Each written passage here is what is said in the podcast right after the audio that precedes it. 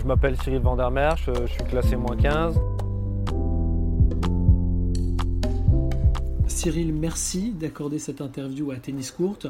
Tu as aujourd'hui 21 ans, tu es licencié au club du Foss de Villeneuve-d'Ascq, dans le département du Nord, et tu as décidé de consacrer ta vie à ta passion, le tennis. Euh, justement, d'où t'est venue cette idée de devenir joueur professionnel? Donc euh, j'ai commencé le tennis à l'âge de 4 ans et demi, euh, dans un autre club que le Foss. Ensuite je suis arrivé à mes 10 ans. J'ai toujours fait du tennis euh, depuis que je suis tout jeune. Euh, donc euh, j'étais scolarisé normalement comme tout le monde jusqu'au jour où, à partir de la seconde, j'ai décidé moi-même vraiment de m'investir plus dans le tennis. Donc je me suis déscolarisé au CNED, je faisais les cours par correspondance. Et à partir de ce moment-là, je suis vraiment rentré dans un projet qui était vraiment plus, haut, un sorte de projet pro- professionnel, on peut dire ça. Et du coup, à partir de là, j'ai vraiment progressé. Et euh, je suis arrivé jusqu'à aujourd'hui mon meilleur classement, donc moins 15. Et maintenant, je continue toujours à m'entraîner à fond pour essayer de progresser, arriver à mon meilleur niveau, me donner euh, au maximum et euh, me lancer sur le circuit professionnel. donc voilà. Aujourd'hui, tu es au-delà de la millième place mondiale. Quand on veut gravir les échelons du classement ATP, comme toi, quel type de tournoi est-ce qu'on commence par jouer? Alors, euh, je jouais plus en tournoi français en fait. donc, euh, depuis que j'ai commencé, j'ai toujours monté mon classement euh, chaque année euh, progressivement, lentement. J'ai jamais stagné, jamais descendu. Euh, Aujourd'hui, comme je suis arrivé au classement moins 15, en fait, en France, c'est très compliqué de monter numéroté parce que sur les tournois français comme les, CNGT, le circuit national des grands tournois, c'est un niveau qui est vraiment très fort, qui est un niveau qui est aussi fort qu'à l'ATP, quoi, entre guillemets. Donc, à partir de maintenant, en fait, là, depuis allez, euh, six mois, je voulais vraiment partir à l'étranger pour vraiment progresser bah, sur mon classement mondial. Donc j'étais parti, euh, ce que je disais, au Mexique euh, avant le confinement. Donc j'ai su prendre mon premier point. Donc euh, je suis monté, donc je suis au 1612 mondial, je pense là. Donc faire quelques tournois en France quand même parce que je pourrais pas partir tout le temps à l'étranger. Mais c'est vraiment ça le projet.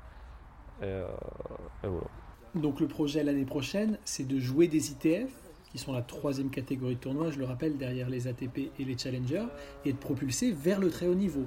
Ouais, j'ai vraiment ce projet-là. En fait, j'attendais vraiment d'avoir aussi un, bon niveau, quoi, parce que il faut passer les qualifications. Les qualifications, c'est trois tours, donc il faut savoir tenir physiquement aussi les trois tours. Il faut savoir les remporter. Euh, C'est-à-dire que si j'avais été moins bien classé, j'aurais pu gagner, mais c'est aussi un investissement financier qui est assez euh, conséquent. Donc euh, j'attendais vraiment d'être prêt. Et, puis je veux pas regretter non plus, donc je veux vraiment y aller à fond. Et donc euh, là, je vais, je, je vais tout donner pour essayer d'y arriver et monter à mon plus haut niveau. quoi. Quels sont tes objectifs à court et moyen terme? À, à- à court terme, euh, sur euh, un an, un an et demi, j'aimerais bien monter euh, 600 dans les 600 mondiales. Je pense que c'est quelque chose qui est faisable parce que normalement, quand tu joues moins 15, tu joues le circuit, es dans les, dans les 1000 environ. Donc ce serait vraiment jouer un classement qui serait dans les 100 meilleurs français, donc monter dans les 100 meilleurs français.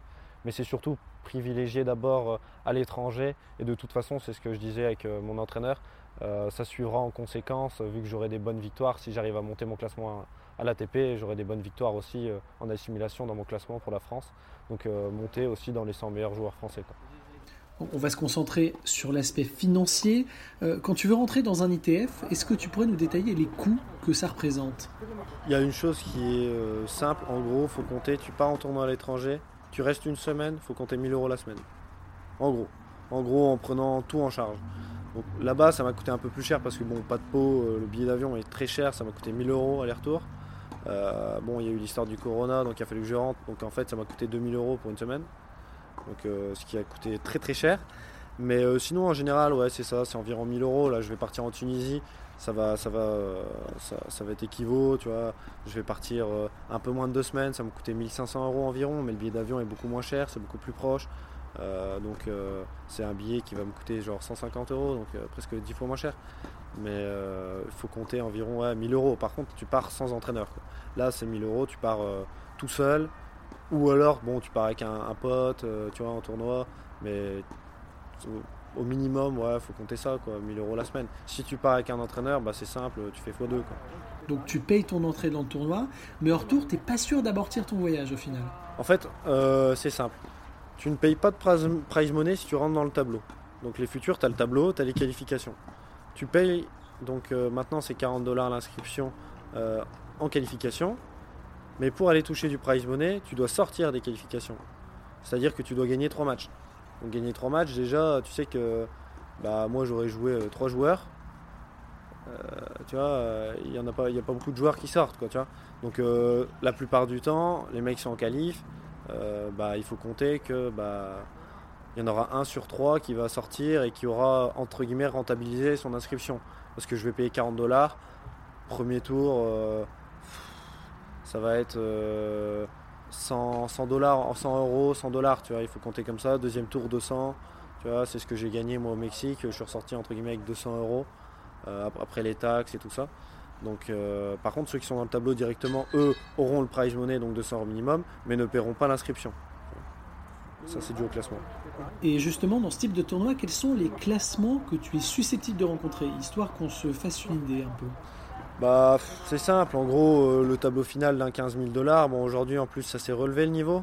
Là, euh, j'ai la liste parce que je suis inscrit la semaine prochaine. Euh, je rentre tout juste, alors que je suis 1600e, je rentre tout juste dans les qualifs. Donc, alors que je suis 1600e mondial. Donc, ceux qui n'ont même pas de classement, c'est même pas la, peine d'espérer, c'est pas possible. Tableau, il faut être en gros pour entrer directement dans les 600, dans les 600 meilleurs mondiaux. Normalement, en général, c'est un peu moins fort. Quand j'étais au Mexique, c'était 900. Donc tu vois, il y a 300 places d'écart. Mais bon, il faut quand même être dans les 900 mondiales, donc euh, ce qui est chaud. Donc là, c'est-à-dire que les mecs qui sont 680, 700, 800, ils sont en qualification. Donc ces mecs-là doivent payer leur inscription.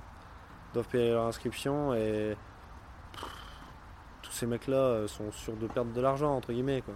Je veux dire, à moins qu'ils fassent le tournoi de sa vie, mais entre guillemets, il faut gagner le tournoi pour que ça te coûte rien. Quoi. Si tu gagnes le tournoi, voilà, es revenu dans tes frais. Quoi. En gros, c'est ça bah, ce qui arrive à une personne, à un joueur. Avec la crise de la Covid-19 et l'interruption du circuit, on s'est pas mal posé la question de la répartition du prize money. Euh, toi, à ton échelle, tu nous dis que c'est pas possible actuellement de vivre du tennis quand tu es un jeune joueur. Non, mais même un vieux joueur, si t'es pas bien classé, t'es mort, tu vois. Que tu sois jeune ou vieux, t'es pas bien, t'es pas bien. On est, en fait, euh, t'es dans un, comme dans le creux de la vague, je veux dire, tu vois ou au pied de la montagne. Et en fait, si tu au sommet, bah là, c'est le jackpot, tu vois. Ça fait que monter, en fait, c'est exponentiel, quoi, tu vois. C'est que ça, ça monte à des, des, trucs de ouf. Enfin, maintenant, les qualifications de Grand Chelem sont plutôt bien payées, donc euh, c'est vrai que euh, là, c'est mieux pour ceux qui étaient dans les qualifs, tu vois, des mecs mais qui sont 250, tu vois, donc il faut vraiment être très très fort.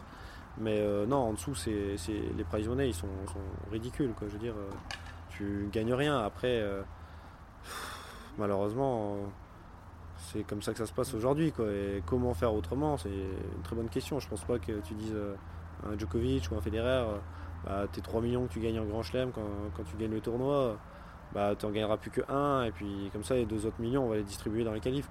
Je pense que le mec, il va faire la tronche, même s'il n'en a pas besoin pour vivre. Mais... Donc, euh, non, c'est chaud. Et est-ce que ton entraîneur, du coup, peut t'accompagner à l'étranger pendant les tournois? Alors euh, le mieux ce serait ça, après euh, pas toujours, des fois on partira euh, à, plusieurs en fait, c'est-à-dire qu'on sera 3-4 joueurs à partir, donc en fait pour diviser les frais, parce que l'entraîneur il faut lui prendre en charge bah, le billet d'avion, l'hôtel, ensuite il faut qu'il soit payé, parce que comme il est en France il ne travaille pas, il n'est pas payé, donc il faut payer aussi ses journées, donc c'est vrai que c'est un, gros coût financier, c'est-à-dire qu'avec un entraîneur ça te coûte plus du double que de partir tout seul, donc c'est pour ça qu'on le fera de temps en temps. Mais on partira à plusieurs joueurs pour pouvoir euh, justement diviser ces frais-là. Du coup, en termes de financement, euh, comment ça se passe? Est-ce que tu as des sponsors? Est-ce que tu as des aides extérieures? Ouais, bah niveau sponsor, euh, j'ai Decathlon, tu vois, niveau habits, vêtements, chaussures, tout ça, donc j'ai pas de dépenses à ce niveau-là, j'ai vraiment tout ce que je veux. Et, et donc après, en dehors, malheureusement, bah, je compte entre guillemets sur, sur mes parents, donc j'ai pas trop d'autres solutions. Quoi. Après, il faut trouver peut-être quelqu'un pour faire un mécénat, tout ça, mais c'est vrai que c'est assez compliqué. Donc, euh, c'est un sport qui coûte assez cher. Euh, donc, euh, c'est un peu fermé à certaines personnes. C'est pour ça vraiment que j'attendais le bon moment propice pour, pour y aller à fond. Et du coup, comment est-ce que tu t'y prends pour, pour voyager, pour payer les billets d'avion, l'hôtel? J'imagine que c'est ce qui coûte le plus cher. Bah, après, euh, on arrive à gagner quand même un peu d'argent. C'est-à-dire que je gagne un peu d'argent euh, grâce aux interclubs, les matchs par équipe. Euh, c'est vrai que ça, c'est une rentrée d'argent qui est quand même importante sur la saison. Ensuite, il y a aussi des petits tournois français où on, est pris en charge au niveau de l'hébergement. Donc voilà, on a juste à venir sur place et repartir. Et on peut gagner un petit peu d'argent à droite à gauche. Donc faire entre guillemets de cet argent-là une petite cagnotte pour pouvoir partir et ensuite bah, demander de l'aide entre guillemets à, à mes parents. Quoi financier. Euh, donc euh, je compte vraiment sur eux. C'est-à-dire que le projet tient aussi sur eux, tient sur tout le monde. Quoi, Un projet, c'est une bulle. Il faut vraiment que ce soit une bonne bulle avec un bon entourage de personnes si on veut que ça réussisse et que ça tienne aussi dans le temps. Alors tu nous as parlé de ton contrat avec Decathlon. Euh, comment s'est fait la rencontre justement avec la marque pour qu'ils deviennent ton sponsor? Bah justement c'est comme assez marrant la rencontre. Parce que j'avais, j'étais parti en tournoi avec un, pote euh, qui, jouait au tennis avec moi, qui a le même classement, et lui jouait avec les raquettes Artengo. Et euh, j'étais en sous-confiance complète à ce moment-là. J'étais à 7 défaites d'affilée au premier tour, chose qui m'était jamais arrivé, j'étais moins 4-6, donc euh, je perdais euh, à 1-6. C'était le stress, la pression. Euh. et puis j'étais sur un autre tournoi qui avait enchaîné, je venais de perdre 1-6 justement. Mais je voulais même pas jouer le tournoi, j'avais aucune envie, c'était sur moquette, j'aime pas la surface. Et lui avec les raquettes, et j'ai dit, bon, bah, tu sais quoi, je vais prendre ta raquette et je vais jouer le match. Et je joue le match, je gagne le match, comme improbable, je pensais pas, alors que le mec en plus en face jouait quand même plutôt pas mal. Derrière, je joue un mec qui comme moi, classé moins 4-6, qui avait été numéroté. Je continue avec la même raquette, je gagne aussi. Et, euh, après, je perds en finale. Mais euh, je veux dire, euh, donc j'ai commencé comme ça. Et à partir de ce moment-là, je me suis dit, bon, bah, je vais contacter les mecs parce qu'en fait, bon, je les connaissais déjà, tu vois, ils m'avaient déjà un peu parlé de tout ça. Mais c'est vrai que ça s'est vachement développé. Artengo, c'est vraiment beaucoup mieux qu'avant. C'est-à-dire qu'il y a 3-4 ans, j'aurais pas voulu en entendre parler, tu vois. J'aurais même pas essayé. Et là, donc, j'ai demandé une paire de chaussures et, une raquette, ce qui est pour moi le plus important. Les chaussures qui sont hyper importantes et la raquette qui est hyper importante. Et euh, j'ai commencé avec ça. J'ai fait un tournoi qui était correct. Un deuxième, tournoi, qui était très bien, où je perds contre Selgel qui était 300 euh, et quelques en 3h30 de match. Et donc là, vraiment bien. Je me dis, bon, bah, je, vais, passer avec eux. J'ai signé avec eux et à partir de ce moment-là, donc ça c'était il y a euh, un an et demi déjà. Et à partir de ce moment-là, j'ai fait ma meilleure série de victoires, je pense. J'étais à 22 matchs et 2 défaites. Donc, euh, mais en faisant des, gros, des gros tournois. C'est-à-dire que je faisais que gagner à numéroté dès que je jouais, j'étais en confiance. J'avais cette sensation de ne plus pouvoir perdre à mon classement. Donc, parce que je suis vite monté, du coup j'ai pris l'intermédiaire à moins 15. Et j'avais l'impression de ne plus pouvoir perdre en fait en dessous de numéroté. Quoi. Chose qui était incroyable. Donc euh, je pense que ça m'a fait aussi un bien psychologiquement. Euh, et voilà, voilà comment ça s'est fait euh, avec Artengo. Et donc j'imagine que tu as un rapport direct aussi dans la construction des produits Decathlon. Ouais, ouais, carrément. Genre là en ce moment je suis en train de tester les, les futures chaussures. Donc voilà, ils me donnent une paire de chaussures. Tel modèle, là ils en sortent deux modèles, il y aura la 960, la 990. J'essaye les deux, c'est le modèle expert, hein. je ne vais pas essayer les modèles en fait bas de gamme parce qu'ils savent que sinon bah, ils vont être explosés tout de suite. Mais là, c'est des modèles qui sont censés résister un peu, qui sont censés faire concurrence bah, aux ASICS, Solution Speed, Résolution, les Nike.